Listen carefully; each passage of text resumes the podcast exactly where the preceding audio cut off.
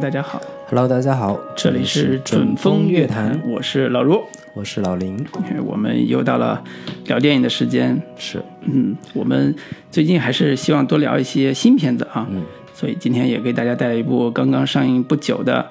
呃好片儿。对，算是国内上映不久，但是在北美已经上映有一个月了，是。一个来月了。对，就是我们比较少聊的一种影片类型，恐怖片。嗯，对。然后今天要聊的这部片子也算最近有一点小热、小热度的这个电影，叫《寂静之地》。对，相信不少听众已经听说过这部对，呃国外恐怖片啊，美国恐怖片。没看过也大概知道这个片子的一个所谓的设定吧。对，对，挺有意思的一个一个一个设定。是然后这个今天要跟大家聊一下关于这部电影的一些相关的我们我们的观感，以及呃延伸出来的一些话题。对，主要也是考虑到我们呃看到好多社交媒体上有对这个片子一片吐槽之声，跟国外的这个好一片好评之声形成巨大的反差。嗯，这个现象也引起了我们的好奇，所以我们也会针对这个事情对多讨论一下。对，嗯，我们也是现在越来越发现，我们国内影迷群体是一个越来越发现是一群比较独特的群体。以前就是基本上呃各种烂番茄一片好评啊，或者嗯 IMDB 一片好评的电影，国内基本上就是跪着舔。对，然后热捧，但是我现在我们现在越来越发现说，啊、我们这我们这个豆瓣的网友，尤其是豆瓣为代表的这个影迷群体，越来越越有自己的观点，是越来越有自己的看法，嗯对越来越能不盲目跟从西方的那些 这这些这个愚蠢的白人们的一些主流的口味。小心啊，小心啊！对，主要是我们体现了的我们自己的民族自信啊，文化自信。对，道路自信，观影自信。好好，闲话不多说，开始吧。对，然后先简单介绍一下这个影片的一些基本信息。呃，导演、这个编剧都是这个，以及主演都是集三者为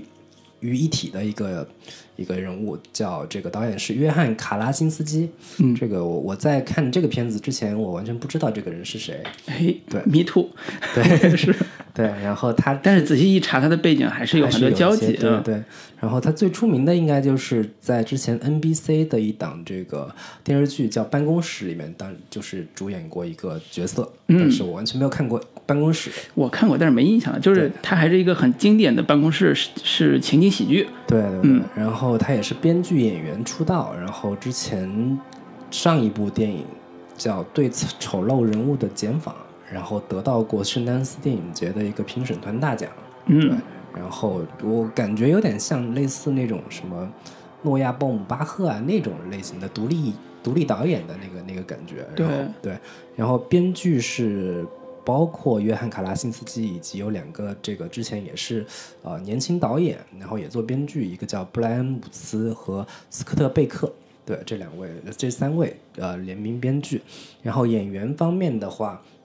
主演是这个演主角妻子的叫艾米丽·布朗特，这个应该是这个片子里面牌儿最大的一个演员了吧？嗯对我相对也看过他主演的一些片子，以前对他印象不是特别深刻，包括这个《明日边缘》里边演这个阿汤哥的这个女朋友的一个角色，然后这个《边境杀杀手》里边的这个女主，嗯，包括是穿普拉达女王的那个女配，还得到过最佳女配角的提名。对对对对，但是已经没有什么印象了。其实，对，然后、对大家都集集中在那个女主身上了嘛，以及这个我们的大魔头这是个梅姨身上，对，然后包括主演也也是这个导演的约翰卡拉辛斯基，也是演这个剧中的父亲，然后还包括米利森特·西蒙茨，是演这个女儿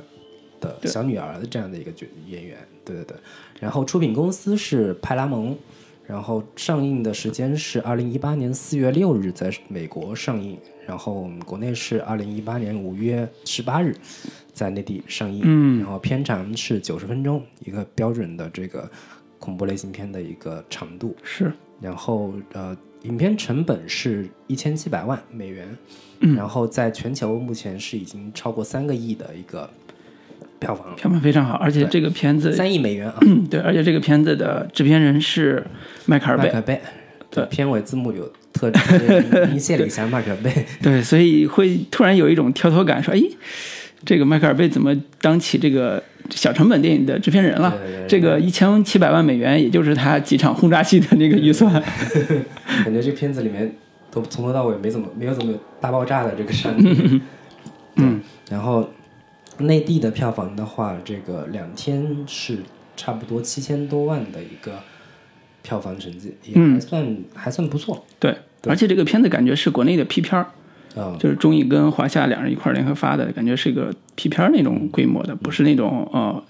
呃好莱坞的大片分账的这种模式，所以还是一个小成本大奇迹的一个电影。对，然嗯，后即便在国内也是这样。是一个以小博大的一个影片嘛。对然后最近这几年好莱坞也是各种的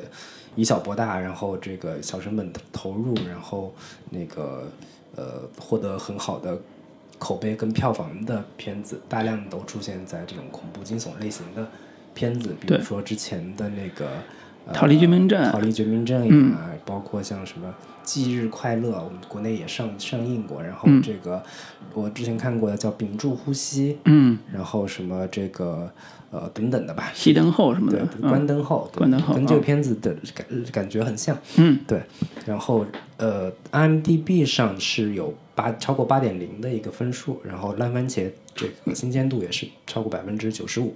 然后很有意思的一个现象是，之前豆瓣是在上映之前是七点二分，嗯，然后上映之后是现在是六点七分，对，所以影片这个在电影上映之后，这个没有迎来这个影片这个成绩的，就是打分打分数上的暴涨，而是一个下、下滑的一个现象。我觉得这个后面我们可以对呃好好聊一下。对，对对对，嗯。影片的大概的基本信息就是这些。啊，对，我补一句，这里边那个导演就是男主和女主是啊夫妻俩，对对对，夫妻档，对这也是夫妻档他们夫妻档第一次这个呃正式合作对所以也是呃，应该说是独立电影界非常常见的夫妻档这种这种戏码，但是表现，我个人是觉得表现还是非常不错的。嗯嗯嗯嗯，对，那我们就进入到打分的环节。好然后这个各自给这个片子打一个分数，然后这个说一下推荐的理由。嗯，老卢你先来。好的，我在电影院看的时候，我的体验是非常不错的，哦所以我给他打七分啊、主要原因还是因为，呃，他把这个强设定，呃，给我交代的还是比较的舒服的，而且整个故事。呃，在我看来有形式大于内容的这个嫌疑，但是这个形式大于内容，在我看来是还是比较得当的，而且处理的非常不错。嗯，尤其这种无声的这种处理，还有啊、整个一家人的这个气氛，包括他们矛盾处理，我个人是觉得近几年我看过的小成本类，又是在类型片上表现的还是非常出色的一部，所以我整体还是给七分儿。七分那么我推荐人群还是比较清晰，就是我不推荐那那种冲着恐怖片这三个字来的这种深度恐怖片观影群众，因为说实话，一般呃看过国在国内成长的啊，就是在中国生长的恐怖片深度用户，那涉猎可是相当广的。日本恐怖片啊、泰国恐怖片早已看腻了，那你这种美国式的恐怖片，除了这种《电锯杀人狂》之外的，其实很少能吸引他们。所以这个标签儿本身对国内的观影群观影观众来讲是一个挑战。那么我推荐的还是是呃喜欢看呃好莱坞的这种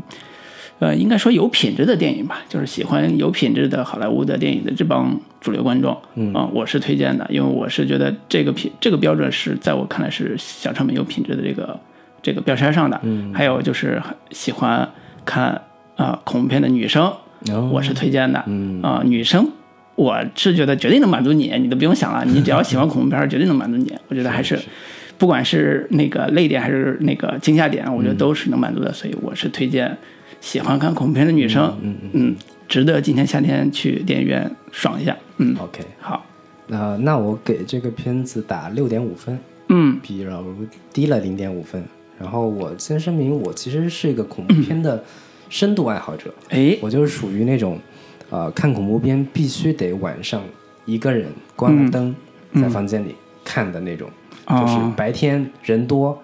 然后那个没气氛。有亮光，看 没有感觉。对对对，所以就是，但是我我也是确实很少在电影院里面看。呃所谓的恐怖片，嗯。因为你知道国产可怕片是有多么的可怕，对，对对对，然后这个难得有这么一部这个《寂静之地》，然后呃在国内上映，我当时其实也是这个期望值非常高，嗯。我觉得嗯终于能在大荧幕上欣赏到那种这个比较美式的那种那种恐怖惊悚的这个效果。呃，我承认这片子有做的不错的地方，然后这个这个影片的设定跟这个高概念的这个这个地方确实完成的还不错，但是呃，我也看到了有不少的这个影片在逻辑上的问题，有出出现了大量的 bug，这个东西确实是非常影响我的一个观影感受的，所以我最终还是给他这个打了 六点五分这样的一个分数，就是在及格分基础上有不错的亮点，但是也也有不少让我觉得很出戏的地方。嗯。对，然后推荐的人群的话，我推荐是一些呃轻度的恐怖片爱好者，嗯，就是没有那么就是喜欢那么重口味的这个恐怖片的人群，以及平常呃那群看国产恐怖片的观众，我建议你们可以去电影院看一下，就是真的恐怖片应该是什么样的一个气氛跟感跟跟感受吧。哎就是如果没有鬼，没有这种这个一惊一乍的那个那个那样的恐怖片，是一种什么样的体验？哎对，还有还有，其实就是女性观众，我觉得这片子还是呃挺好的，打到了女性观众，就是关于情感的家庭情感这部分比较温情的那个部分的是，一个一个一个感受。哎对，所以今天正好我们录节目的是五二零嘛，嗯，啊，好多男生想请女生看电影啊，这个还是不错的，看一下《地》是吧？对，这个还是不错的，也也还行，也还可以，对对，比看《复联》会好一点。对比看复联能加分儿啊，对对。说实话，嗯。嗯，好。那我我我的大概感受就是这样。好的，对，然后我们还是进入到一个关于影片优缺点的一个呃环节，就是说一下这个片子的一个，先说一下优优点部分吧，对，对不对？然后你你你看完分数比我高嘛，七点零，哎觉得这个片子肯定是优点层面要比我更多，是，对。那我就先聊聊优点的这个部分啊，就是因为这个片子在上之前，我身边好多朋友都已经，包括老林也好，包括一些朋友圈的好朋友都在极力推荐说这片子要国内上了一定要看，因为啊、它的高概念的点实在是太吸引人了啊、这个电概念点其实也是大家在简介和预告片都能看到的，嗯。就是里边所谓的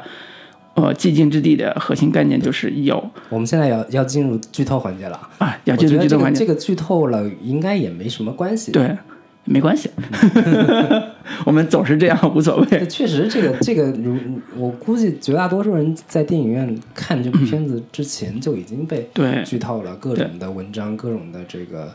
这个这个观影观影的一些小提示，是的是的朋友圈，然后公众号都已经说了。哎，所以我就没有什么心理负担了，我就继续讲下去了。那它的基本设定就是，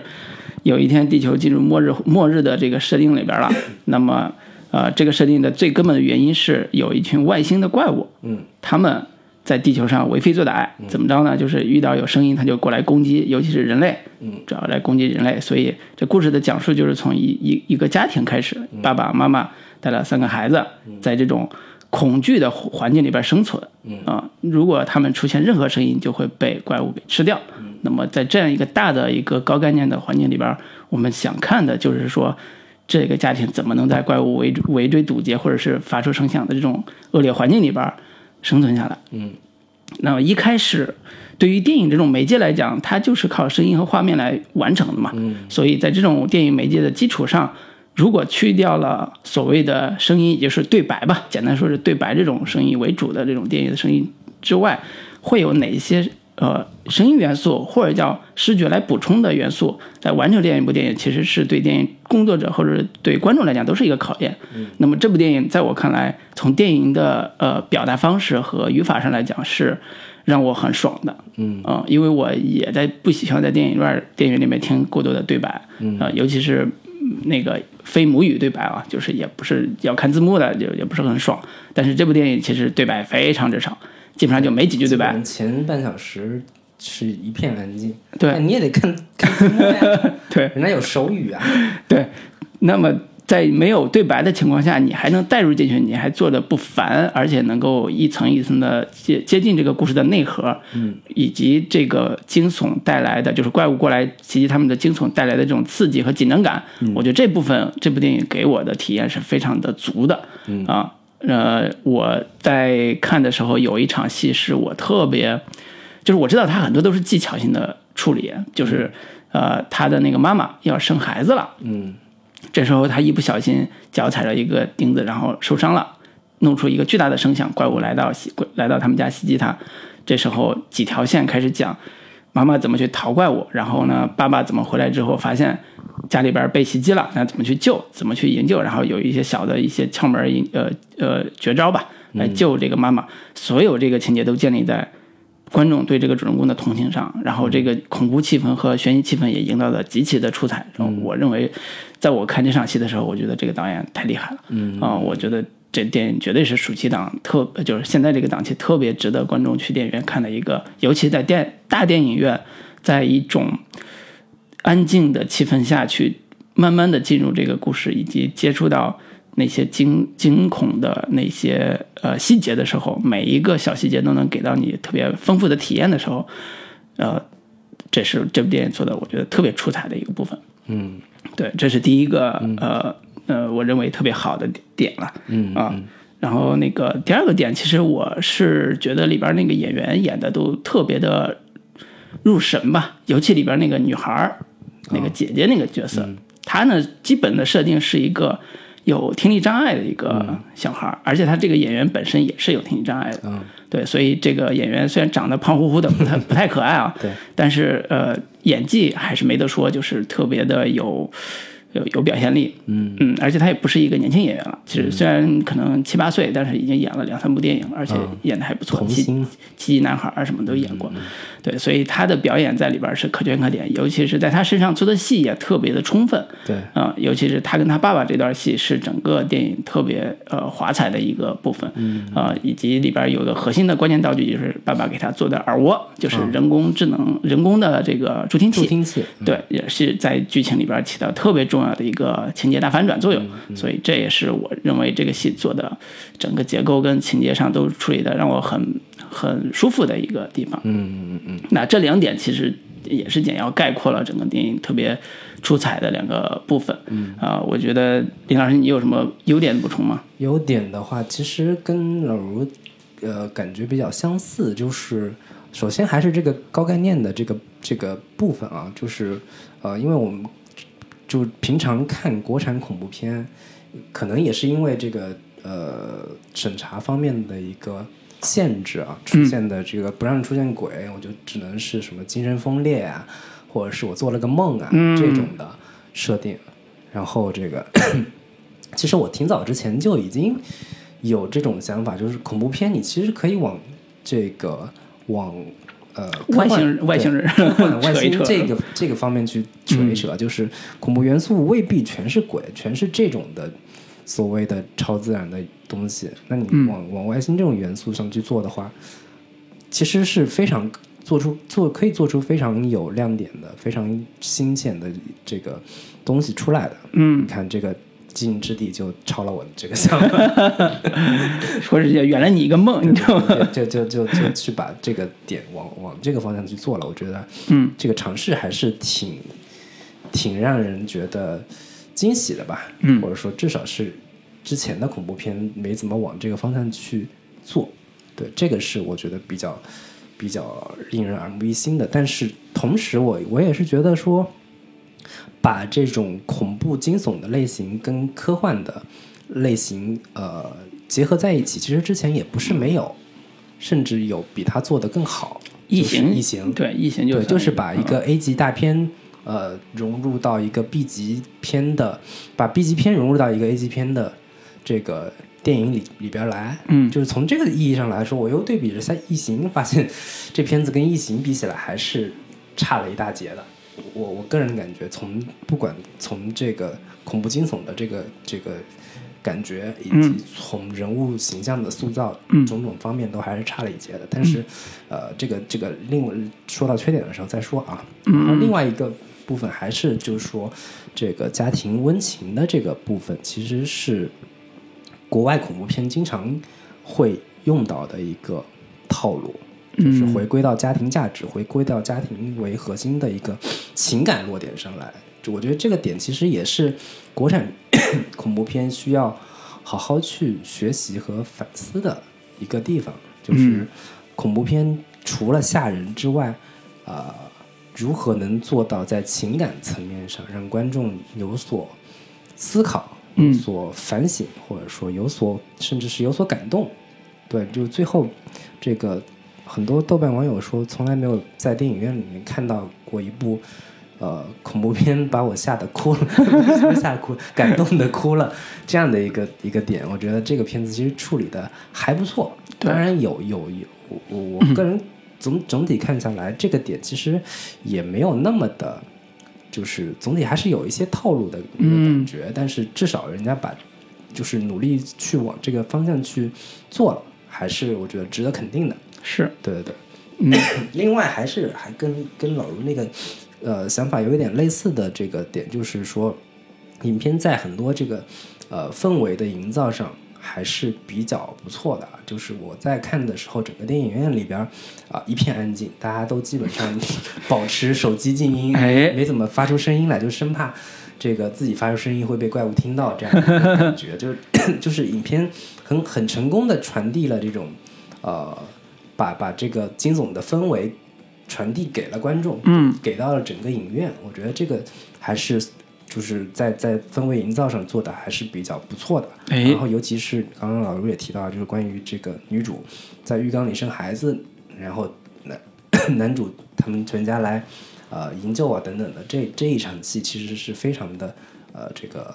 呃紧张刺激的。是。对对对，然后这种紧张刺激，我是推荐电影院去电影院看啊。对对我们讲其实会有点乏味，对对但是电影院会特别的有画面感跟现场感。嗯，然后我听有豆瓣网友这个有一句评论，我觉得特别精彩，就是他说 这样的怪物建议每一个高铁车厢里面配备一只。对对对，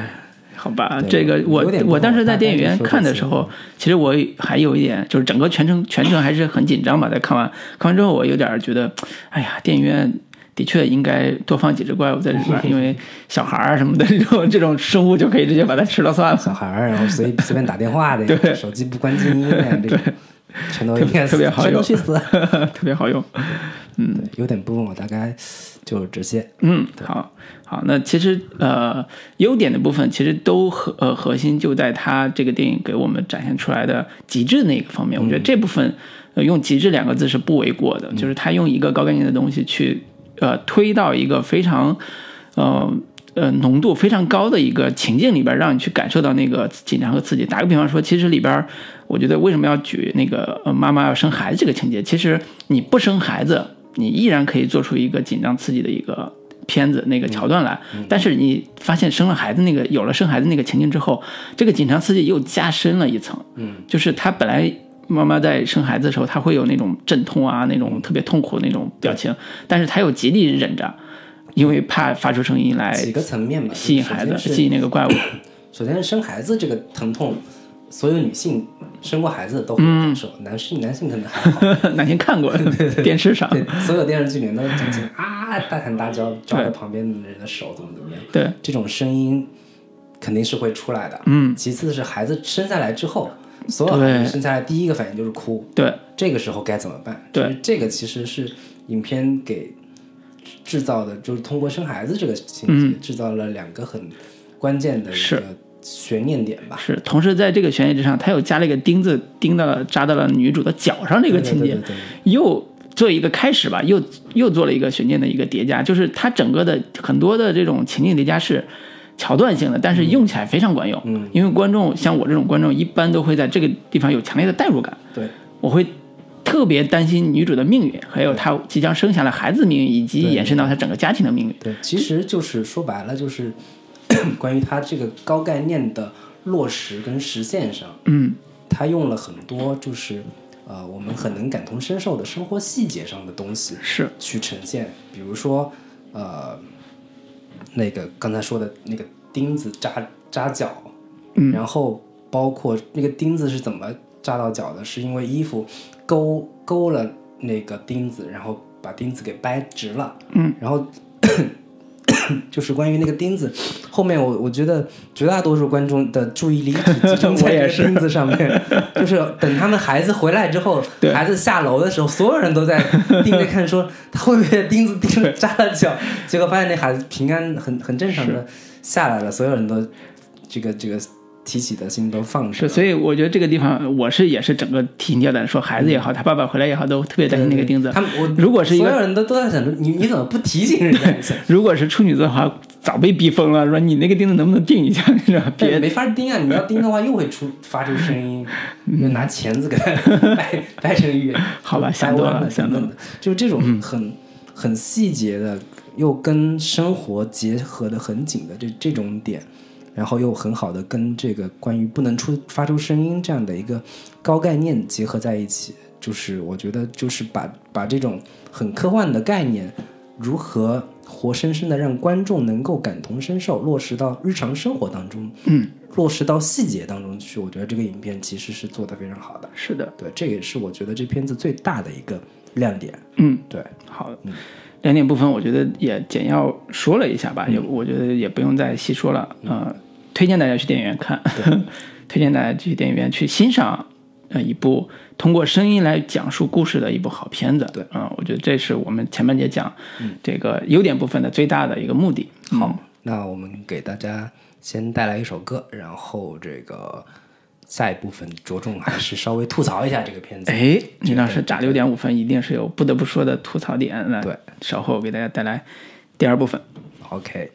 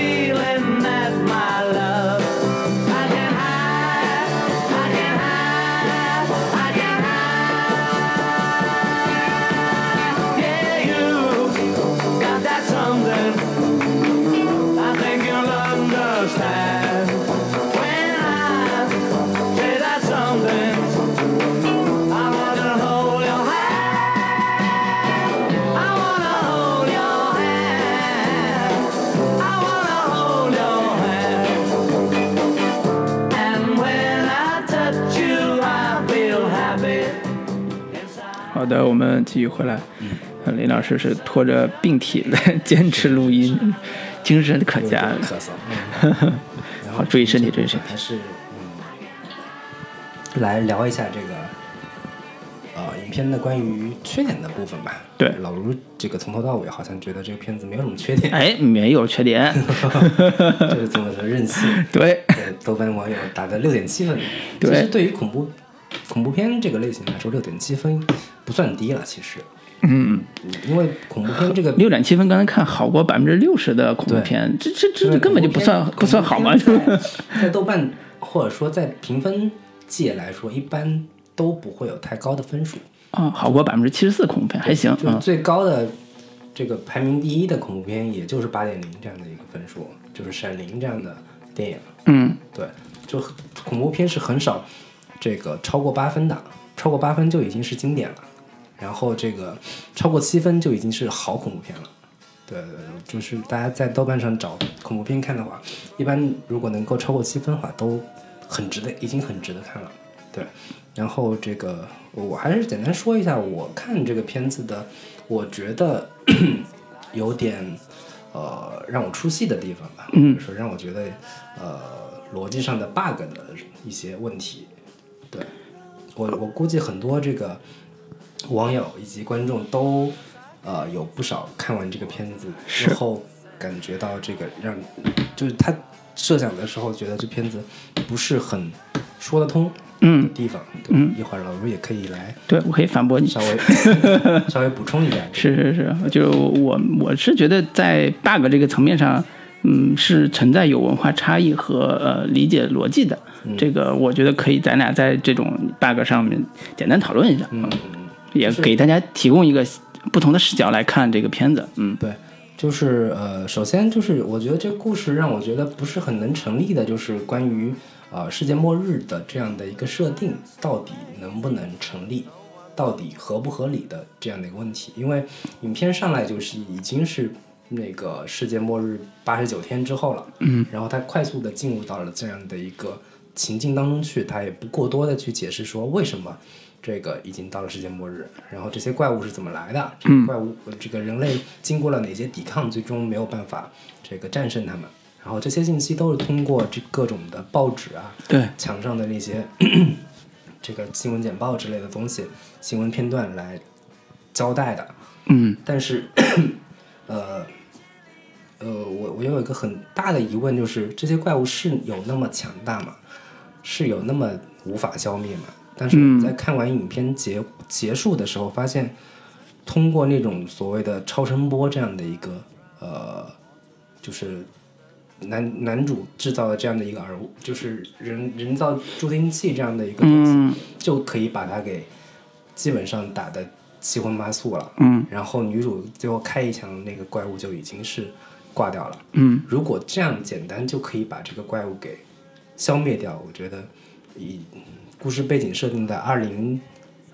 二零二零二年，零年了、嗯这样的一个时代背景之下，你置我们这个人类科技于何地？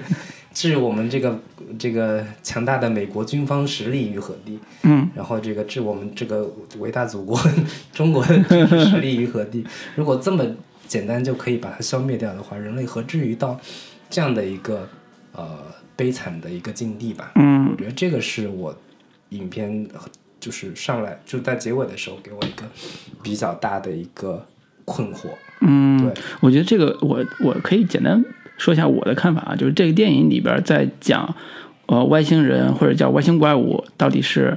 呃什么属性，以及怎么去杀人，以及怎么有它的特点的时候，最多的信息就来自于他爸爸整理那个新闻简报和、呃标题板。就是说，他标题板里面有有一个最核心的观点是听声音攻击，嗯然后呢，呃，杀人，嗯啊，但是好像不吃人，嗯，就是不是以吃人来，就是说，哎，抓着人之后把你吃了，不是，他就是杀人，对他就是杀人。然后第三个点就是说，他弱点是哪儿不知道，就是大家不知道他的弱点是哪儿，嗯、就是这个怪物有什么弱点，现在还不知道，因为他刀枪不入那种感觉，就是枪炮打不进。对，所以这个是呃电影里边提供给我们的信息。嗯当然我，我们是有外挂的，这个外挂就是导演是有阐述的。我们看电影之不入的话，嗯，那为什么女主最后结尾一枪把给崩了？哎，对，所以这个这个就是我要讲的外挂部分啊，就是导演在这个点上，在报道上是有阐述的啊，我也是看了别人别的报道，就就是说他这个外星人从哪儿来，是从外地球来的，呃外外星球来的，为什么呢？是为了移民来到这个地球上的。为啥来移民呢？是因为他们的母星被呃陨石攻击了，然后他们就跑了，跑到就是呃地球上。那他最有力的武器就是那个过来是为了殖民，为对为了移民到这里对，简单来说是这样的。那它的特点就是它看不见嘛，它的耳朵是最发达，因为它跟它的母星有母星的环境有关系。在这个地方，它的盔甲是特别厚的，嗯，那么这种可就可以抵御所谓枪炮攻击了。嗯最难忍受的就是那些噪音，嗯所以他觉得外星生物觉得最难忍受的噪音就是人类发出的噪音。嗯说话呀，你的行动啊什么，这是他最难忍受的，所以他要消灭人类，跟灭霸的概念是一样的，只不过人家是全部消灭。那么这里边就涉及到你刚才说的那个点，就是为什么那个枪能打打死那个怪物，就是因为他的。你们一看他的盔甲已经张开了嘛，人家正常运动的时候，人家盔甲是合上的，所以打不透。人家盔甲张开的时候，那就可以打透，这是一个强强行解释。对吧？那如果这个所有人就是人类大军跟他作战的时候，他的盔甲永远都是闭合的，永远不不张开。人家跑得快啊！你知道我对这个怪物最大的最大的呃 bug 点在哪儿吗？是我不相信他的行动能力，就是说，我觉得你的移动速度啊，跟你的这个呃叫什么呃身体机能不匹配，对，就是我我受不了这个，就是比如说你三十公里以外，哗，你你有个声音响了，嗯，感觉两分钟之内你就跑过去的，时候人人已经不发出声音了。对，两分钟之内你就已经人过去就到了，就这个这个也是我另一个比较大的一个疑惑，就是他在嗯，他父亲在那个简报板上写说，我们这片这片区域有几只怪怪物，有三只怪物，嗯，然后那个我就很奇怪，说为什么他们这些怪物的统治逻辑是是一个什么样的统治逻辑？就是按片地盘儿对，按片区跟片警一样在在管管这一片地方吗？嗯那那他的所谓的这一片区域到底有多大？我、嗯我不知道。然后再结合你所谓的就是关于说，如果只有三只这片区域。他们巡逻在 在听说哪里有声音哪里有声音这样的一个设定的话，嗯，它到底这个它的管辖范围就是能不能管得到？嗯，就是万一它漏掉的地方是不是发发出声音就就就没事儿了？哎是不是有存在所谓的盲点区 这样的一个？盲点就是瀑布啊。对对对，这哎这个，所以这个是有对我理解你说你包括我的 bug，你觉得的 bug 嗯都其实这里边大家看完之后会想的点，其实是我觉得在看的过程中，很多时候大家反而不会去想那么多，嗯因为那个气氛还是很好的。而且再换个角度说，我觉得这种怪物的 bug 其实是因为导演在讲这个故事的这种视角的问题。嗯。他不是以全知视角来在讲这个故事，说，哎，我这边讲人类这个家庭，那边讲怪物入侵，就跟好多好莱坞大片儿一样，就是这种双双向视角在讲。他其实是锁定在家庭这个，就是这帮呃家人这帮视角上去讲他们面临这种恐惧感非常强的怪物。但实际上，你看这个怪物的威力远远不像异形那么牛逼。异形人家可是吐口水钢钢板就透了，而且人家的攻击能力非常之强，什么眼还看不见。洗澡的时候伸伸钩子进来，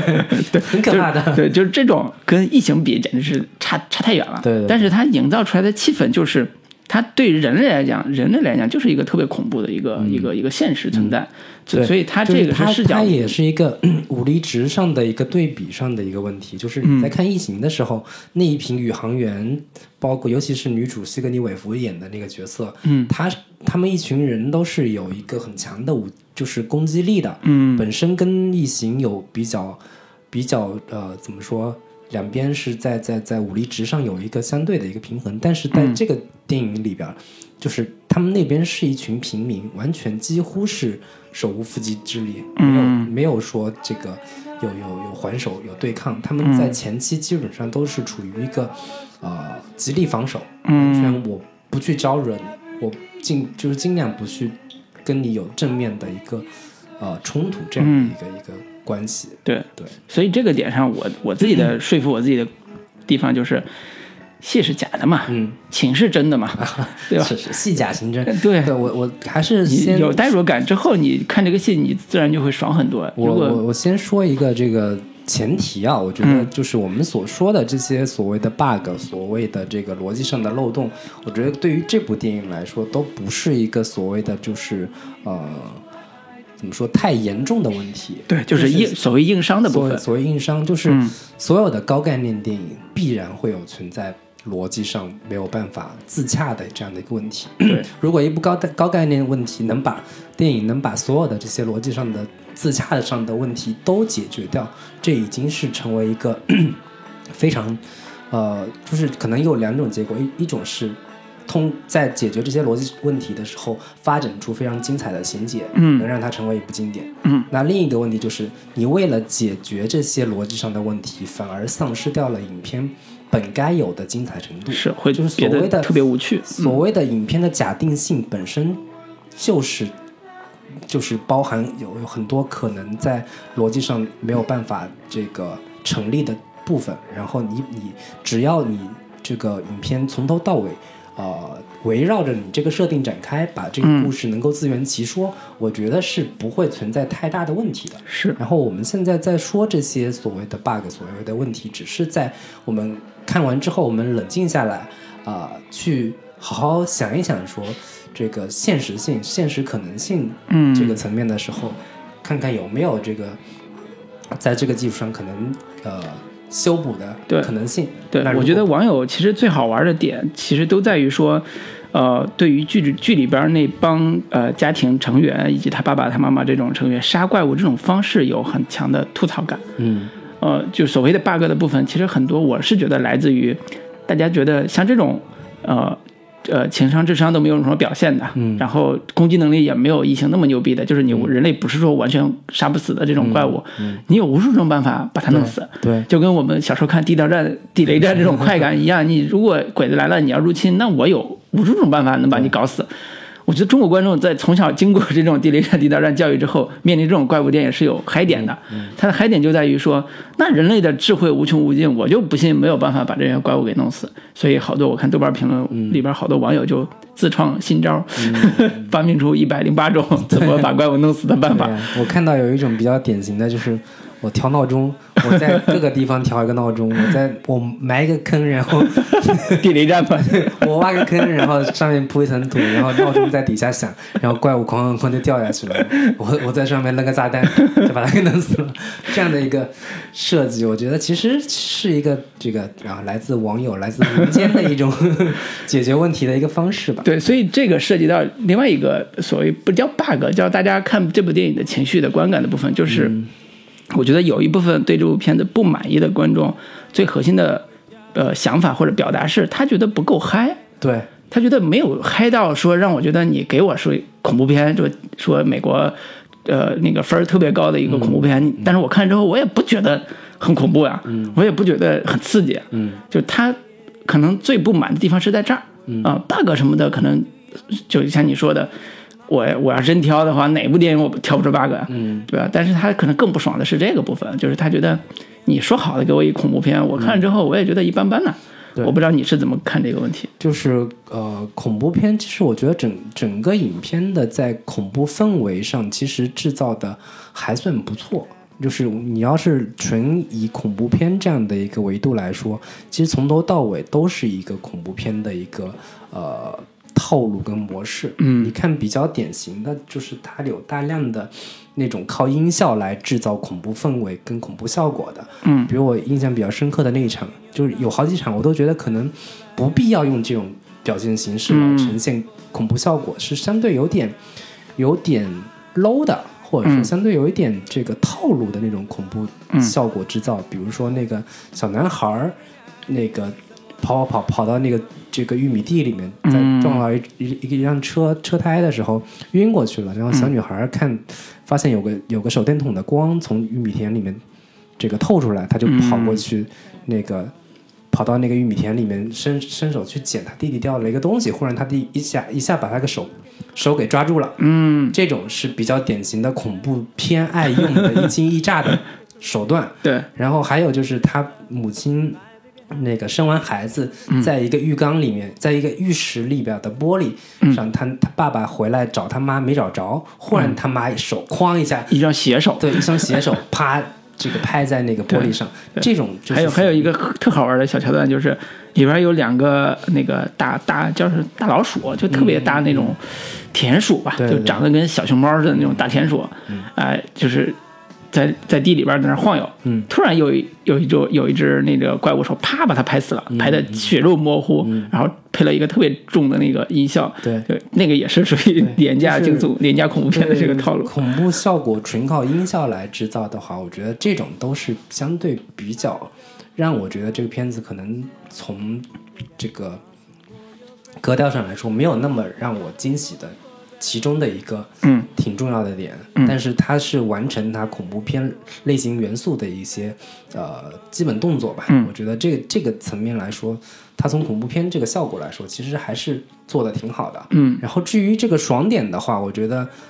可能很多观众是希望说，呃有一个反杀的一个过程。嗯，既然那些怪物是可以可以这个干掉的话，对，那最后这个女主哐哐哐这个换弹夹很帅的动作的时候，嗯观众可能会期待说，我要看你们怎么把这些怪物给对杀的稀巴烂。对，这个爽点为你的爸爸复仇。对，这个爽点是怎么样让我实现？嗯，然后这个时候影片就已经结束了，很多观众可能看到这儿的时候觉得特别的，呃，意犹未尽，特别觉得嗯这正是高潮的时候，你就给我看这个，你你最后不来不得来一场这个大大厮杀、大混战呀？对，对，然后这个估计导演是要拍第二部，第二部 已已经宣布了啊，派拉蒙投资第二部。对对，也然后就是另一个点，我可能可以给导演做一个解释的，就是影片其实呃不像是异形，我就就像我刚才说的，不像异形那种是以这个虐杀或者说两边的互相反杀，就是前面虐杀后面反杀这样的一个逻辑来制造的。嗯，它这个影片还是更多的有点偏向于家庭。就是放在家庭氛围，放在一个日常生活当中的这个普通人这样的一个身份背景上去做的这样一个恐怖片，它不是一群我们科研科研机构的一些这个什么科研人员，或者说我我是一群这个什么呃特种部队的，或者是一群这个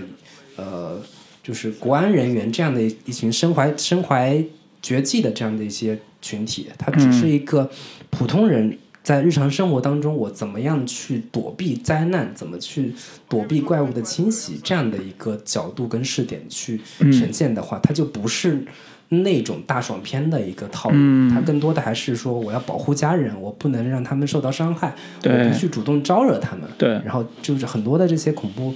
效果跟恐怖恐怖氛围都是通过这样的一个这个设定之下去完成的。对，所以换换句话说，我在看的时候，我觉得这个电影特别像《行尸走肉》的某一段戏，嗯。就是一个家庭在面临比如说僵尸围攻的时候，他嗯。要逃、逃难或者逃离这个环境所经历过的故事，嗯。有点这个感觉。他不是说哎呀，我要把全世界的僵尸给毁灭掉、嗯。这种设定，他其实是逃逃难的故事。所以在这个意义上说，我也不觉得说哎呀，最后你非得把所有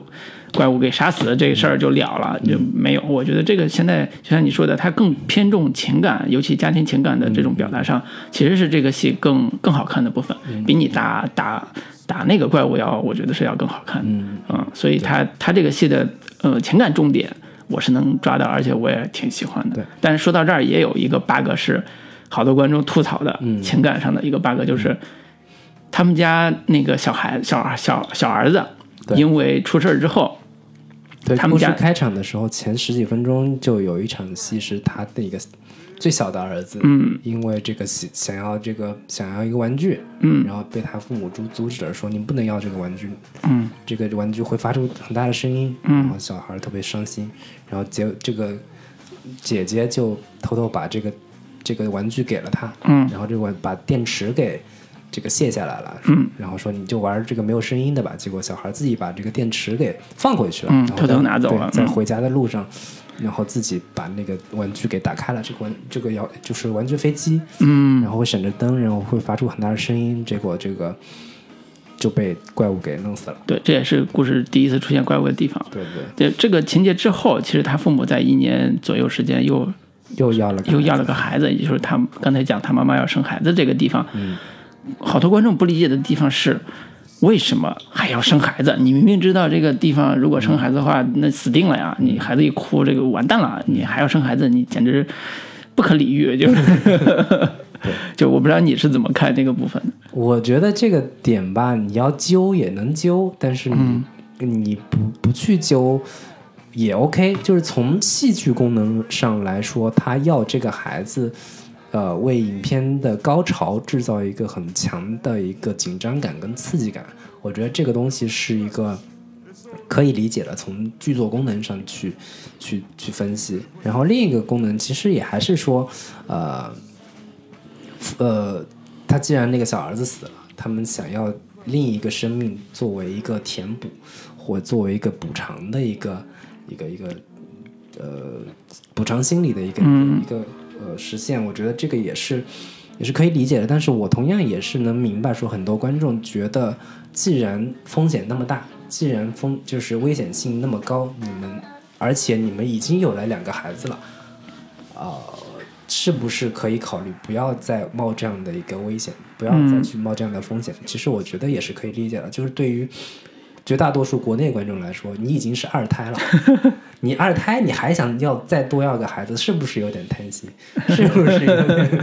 太过分了。对对对对，我觉得这个这个心理我，我觉得也是可以明白。就是如果纯从啊、呃影片，呃，他也他们，我觉得可能也是从这个戏剧功能上去理解说，呃，你是不是为就是为了影影片营造一个更紧张刺激的一个氛围，嗯。然后而强行让他要要了这么一个孩子。如果不要的话，你是不是有可以其他的方式去去去实现？对嗯我觉得我是从这个层面上去去去理解的。嗯，我我我也补充一句，就是我看的时候没有真的没有想过说他们为什么要要这个孩子，嗯。因为我可能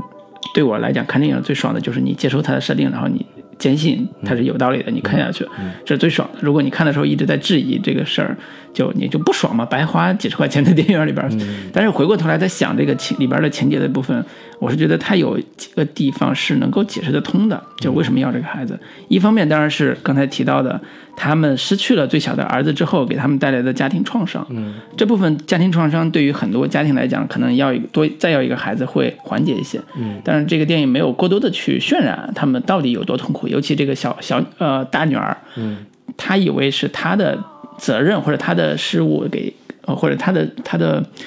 错吧，来给给小小儿子带来的这种灭顶之灾，所以他也跟他父亲有过这种冲突。嗯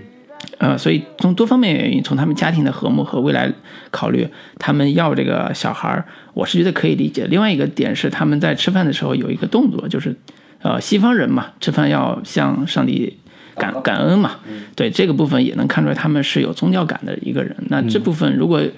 有有西方呃，就是文化。经验或者是了解的话，他们有的西方，比如说天主教是不允许堕胎的，一旦有孩子就就肯定会坚持要下来。另外呢，他爸爸也是用了各种办法去，呃，布置一个隔音环境来迎接这个孩子的到来。所以从这个意义上说，我觉得已经做得很完美了嘛，对吧？你从心理上和从这个物理条件上都做到了迎接这个孩子的这个可能性。只不过呢，阴差阳错，孩子早产了，所以带来这个灭顶。灭顶之灾或者大悬念，所以才会引起观众会觉得好麻烦呀！我本来为你们家这家人命运担心，但是你又出来这么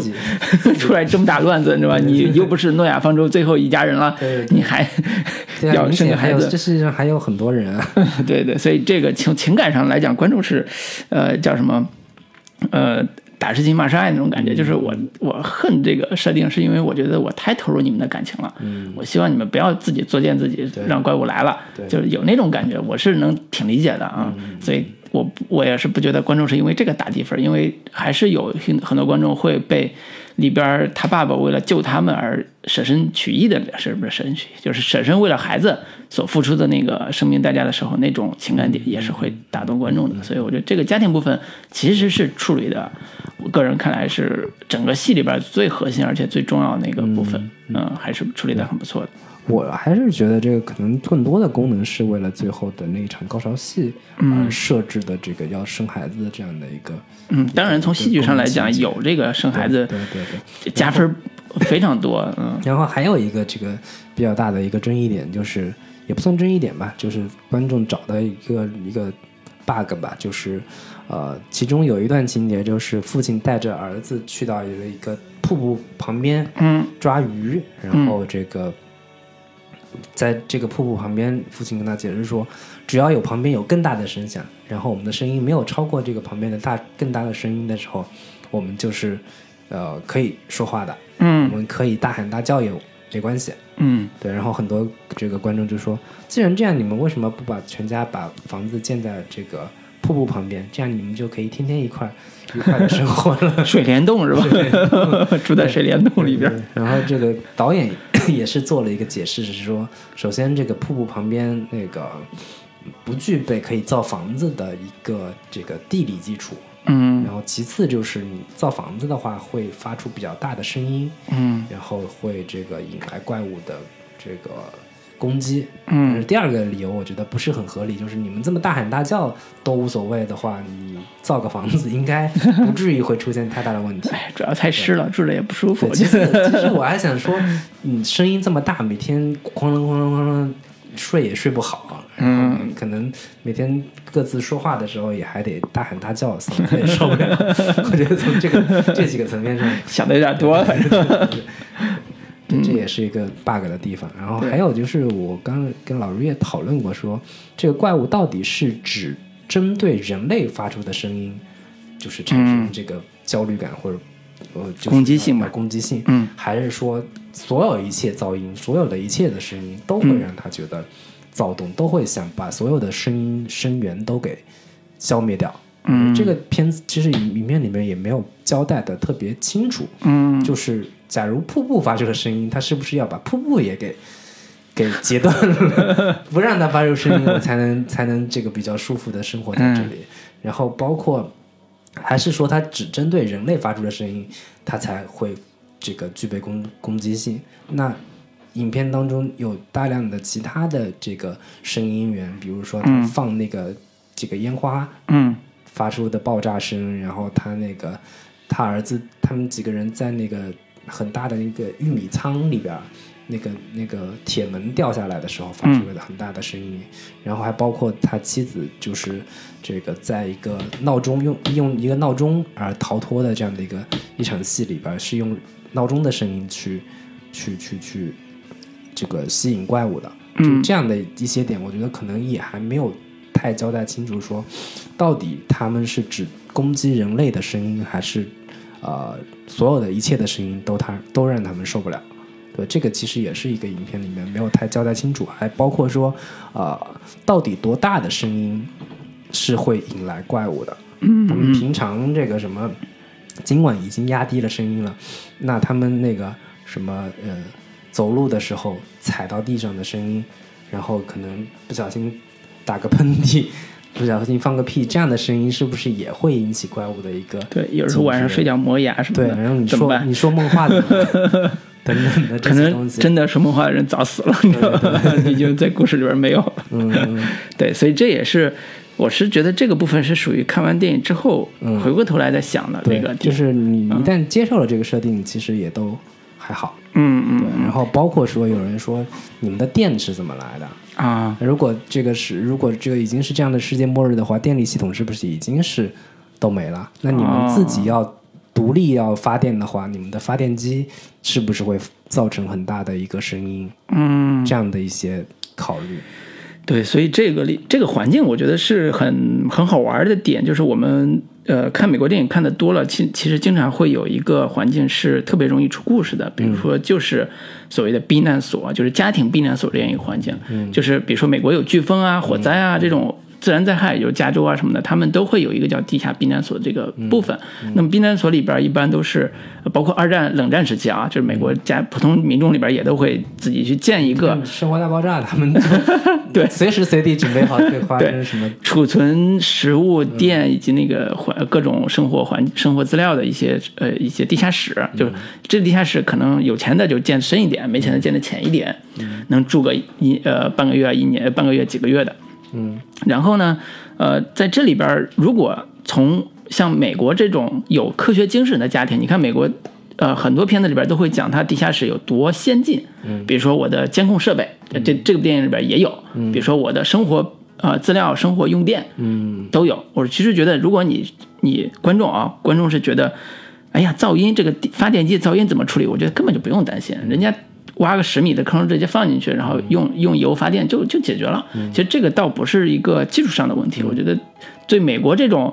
呃，还以以科技为驱动的这种你们为什么不挖个十米深的洞，在洞里面生活？哎，所以这还是跟为什么不能在瀑瀑布上建建房子一个道理。在我的逻辑上是，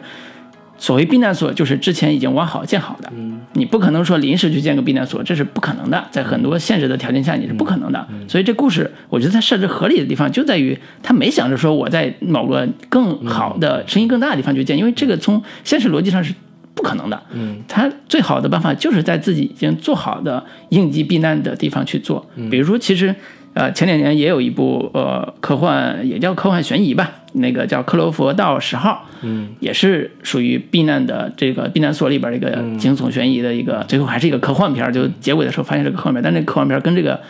跟这部电影比，我都觉得差了两个档次，就是我觉得那个那个片子跟这部片子差两个档次。我还是更喜欢科弗洛档案那样的。科弗伦档案一还不错，科弗伦档案一不错，二就是科弗伦档案十号是二、二，我觉得是前半节很好看，但是一出科幻设定，我就觉得彻底瞎瞎掰。嗯，就是最后不是他们逃出来嘛，一个女孩逃出来了，从那个监监禁的那个胖子底下逃出来之后，我操，原来是真的是有对打怪物这然后个这个是是是让我觉得很惊喜的一个。我觉得特别扯、啊这个这个是 这个是我觉得这个片子好的原因所在。我觉得特别扯就是这个他这个反转就是真的是让我觉得说他在结尾的时候转向了另一个类型片的一个。那是给你那是给你的惊喜，对，我确实是我给我的一个惊喜。但前面他在悬疑，就是密室悬疑的这个点上来说，我觉得做的也很对很不错。前半节我很喜欢，就就是而且还是说白了，出结尾的时候我就就就就还是结尾啊，就是嗯。前半节已经做的很不错了，结尾给我再来翻这么一个番儿，我觉得我操，是更大的惊喜。这个对我跑题了跑题了来说是一个惊喜的，就是说的意思就是可以给大家推荐一个，克勒伯道十号啊，就是推说的意思就是说，避难所这个设定在美国文化里边儿是一个特别重要，而且是特别家用的一个设定。我觉得这个设定在用在这个呃寂静之地这个环境里边，嗯，我觉得是特别棒的。因为我也看过好多科幻小说、短篇小说里边也用到这种情境。我觉得都是属于美国文化特别好的一个，又跟家常有关系，又是一个应急避难的一个环境，又是跟所谓的这个外星入侵还有灾难有关的这个设定，就是，呃，处理上来讲特别的特别的自然。呃，你打个比方说，如果置换到国内的环境，你怎么弄，对吧？你你真的是说有一个地下室，观众好多人不信的，我没有地下室，我们家也没有，我我没见过有人有谁有地下室。好多人记得 好，你这个梗机灵导的可以。对，所以这也是我觉得在欣赏美国电影的时候，经常会有一些文化上的这种呃鸿沟吧，就是你有时候很难理解说为什么不不见更好的呢？因为这就是人家文化里边对于避难这个地方呃用的很自然、很家庭化，也是很舒服的一个设定。我觉我是挺认同这种这种设定的，因为我觉得你要跟观众建立一个普遍联系或者普遍共鸣，你需要一些特别重要的。呃，家庭的相关的细节，这种避难所就是一个非常重要的一个细节，嗯。啊，包括里边有好几个地方都是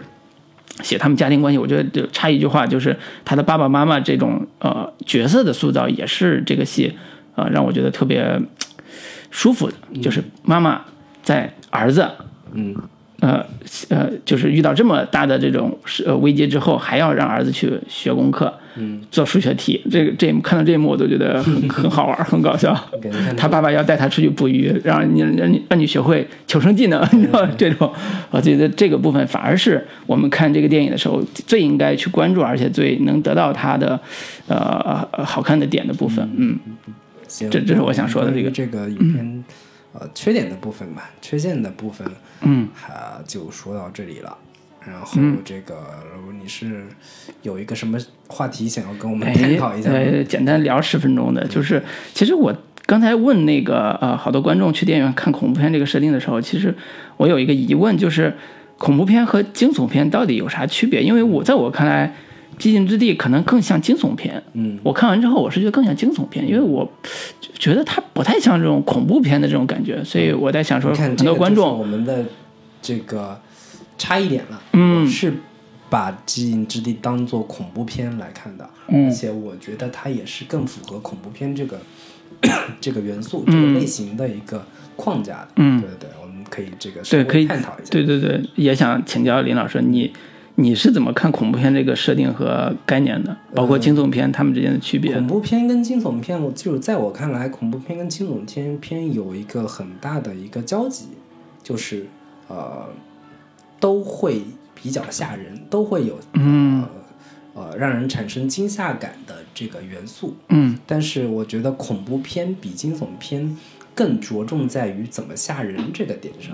就是嗯如何让观众产生惊吓感，嗯，这个是恐怖片要做到的。嗯。我嗯们看过的大量的这个呃，比如说这个咒怨》也好，嗯。包括像那个什么这个《午夜凶铃》，嗯。日本的那些恐怖片，然后包括泰国的一些恐怖片，这些都是核心是以怎么吓唬人，怎么让嗯观众产生惊惊吓感，产生惊叫、尖叫的这种这个心理感受，这嗯。个是恐怖片的一个核心的功能。嗯。但是惊悚片其实，呃，我是觉得惊悚片同也具备要吓人的这样的一个功能，但是它没有恐怖片那么强。嗯然后同时，呃，在我看来，惊悚片有更多的元素其实是集中在悬疑这个嗯上，对就是惊悚片带给你的一个观感，除了要惊吓之外，它其实是会有更多的悬念的这些部分，嗯。在这样的一个影片当中的，嗯。所以惊悚片在剧情的复杂程度上，在叙事的一个技巧上，嗯。是要比恐怖片更呃要求更高的。对。就这个是我在我看来，恐怖片跟惊悚片这两者之间的一个比较大的区别。嗯所以有道理。我们看国内呃惊悚片会比较比较更多一些，但嗯。是纯恐怖片的话，呃，反正就嗯大家看到的那些，对，我是觉得国内的现现状可能是他本来想做恐怖片，嗯。但是我们那恐怖片实在是太不吓人了，所以只能算惊悚片，你知道吗？他本来目的是恐怖片，包括结构也是恐怖片，所以我看但是只能做成惊悚片。我看呃这个《寂静之地》我，在我看来，它其实在悬念的这个层面上，其实没有那么大的一个悬念感。如果作为惊悚片的话，那我在我看来，他从头到尾在做的一个他完成的一个类型要求跟类型元素，其实更多是在完成怎么吓吓唬嗯怎么在怪怪物怪兽出来的时候制造这种紧张感，然后通过各种你眼睛可以看到的可辨识的那些呃恐怖片的基基本套路，用声音声效来制造恐怖感，然后一双血手拍在玻璃上，嗯这样的一些 类型元素，完成它的一个恐怖片的一个要求。对，所以我是把它当做恐怖片来看待的。嗯，对，所以我我是在看的时候，我能 get 到你刚才说恐怖片它提供的，就是这部电影的恐怖元素提供的这种吓人的呃桥段吧，就是它是标准恐怖片的模式，就刚才讲那几个血手拍玻璃上呀，包括那个营销啊，就是标准恐怖片的设定嘛。呃，甚至说这里边的那个怪物就是恐怖片里边特别重要的一个象征性的手法，对。就是基本上恐怖片都会有一个对，都是有一个超自然的形象出现的，不管是什么，呃，像异形啊，对，贞子啊，像什么吸血鬼啊这种的，就是它是有超自然的元素出现的，而且我后来也会发现说。呃，恐怖片最牛逼的地方就在于这个怪物牛不牛逼。嗯啊、如果这怪物牛逼，那恐怖片就特别好看；如果怪物不牛逼，那这片就不好看。很少有人会觉得恐怖片里边的男主人公特别牛逼的，你有没有觉得？对就是很少你会喜欢里边男主人公，你一般喜欢都是那怪物，你觉得怪物设计的特别好男主。人公特别牛逼的话，一般是动作片，对对对动作恐怖片。对 对，所以这个是恐怖片一个呃特点，就是恐怖片能提供的这种视觉上的恐怖形象啊，就刚才讲怪物也好，呃，贞子也好，都是恐怖片津津乐道给大家津津乐道的这个话题。但是惊悚片，就像你说的，它是以悬念为最大的呃卖点的。嗯，这种悬念可能像国呃像呃英国的恐怖片大师呃或惊悚片大师就是希区柯克嘛，嗯。他的故事就很复杂，嗯。而且他的悬念是他所谓的悬疑是他最擅长的那个部分，嗯。然后里边儿就悬疑片里呃惊悚片里边儿会有一些政治悬疑片呀，嗯。还有一些情感悬疑片，就是这种都包包括大卫芬奇也是这种悬疑片呃惊悚片的一个高手，嗯。就是他们提供的呃海点都在于呃足够强的情感冲击，嗯。啊、所以这种情感冲击更多来自于主人公，嗯。呃，不是那个对立面那个怪物，或者是悬呃不知道什么原因的一个隐形的杀手啊什么之类的，就是它更多来自主人公的代入感，你让你身心身临其境地带入到主人公那种复杂的呃充满着紧张感的气氛之中，嗯、呃，包括像呃呃后来希区柯克所谓的接班人德帕尔玛那种那种提到边缘那种的现代恐怖片、现代惊悚片也是这个逻辑。它更强调这种悬疑惊悚的气氛，所以从这个意义上说，我发现我不太是一个恐怖片的爱好者，因为我我不是那种对恐怖形象有特别强代入感的这种，或者强好奇心的这种人。不是你就是你就是怕，你就是不贞子什么的，我真的不不爱看，你知道吗？所以我更多看看惊悚片，就反过头反过头来讲，其实惊悚片是呃我个人非常喜欢、非常嗯、感兴趣的一个类型。嗯，呃，包括那个刚才讲希区柯也好，或者是其他的大芬奇这种大师也好，都是这个这一派呃出来的。嗯，那这部电影就是呃《寂静之地》这部电影，在我看来壳子是恐怖片壳子，嗯，但是我个觉得它情感上是以惊悚片的，就是刚才讲大悬念的角度去处理的，嗯。比如说它更强调这种家庭关系，嗯更强调这种家庭情感，其实很大一部分原因就是它会让你更多带入主人公的这个嗯情感部分，甚至说我都觉得它在某种程度上弱化怪物这个形象，弱弱化怪物这个功能，就是为了让家庭这个部分能写得更好看，嗯或者说能让这个悬念部分 能让你有足够强的代入感，这是我我理解的一个一个结果我。给卢老师做一个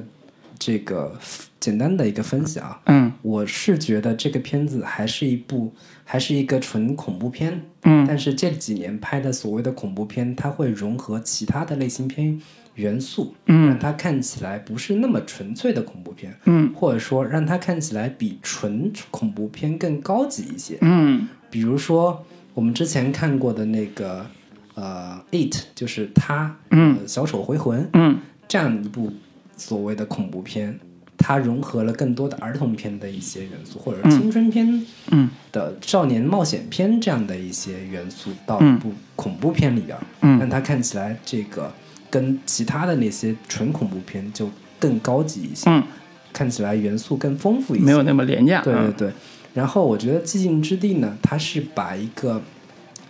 家庭温情片嗯。的元素融合到了恐怖片里边去，嗯。但是它的壳子，它的整体还是一个恐怖片的壳子，嗯。还是只不过是加了更多的家庭温情的元素到里边去，让它看起来不像是那么廉价的一部恐怖片的一个架构。对，但是它不会因为加了家庭呃温情的这样的一个元素而转变成一个惊悚片。嗯对，所以这个是我对于这个片子的一个呃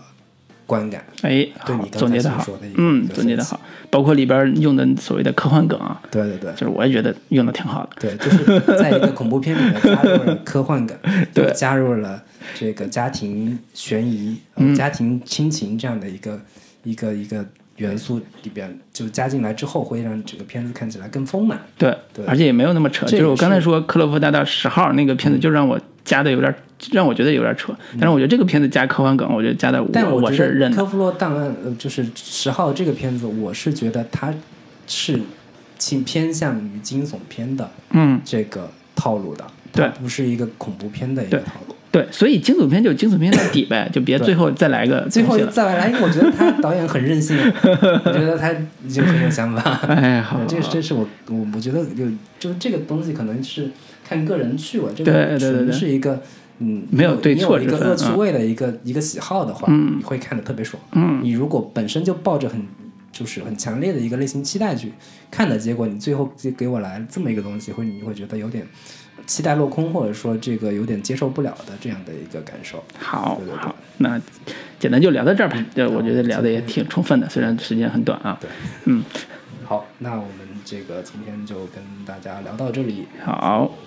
这个跟大家说再见。好的，拜拜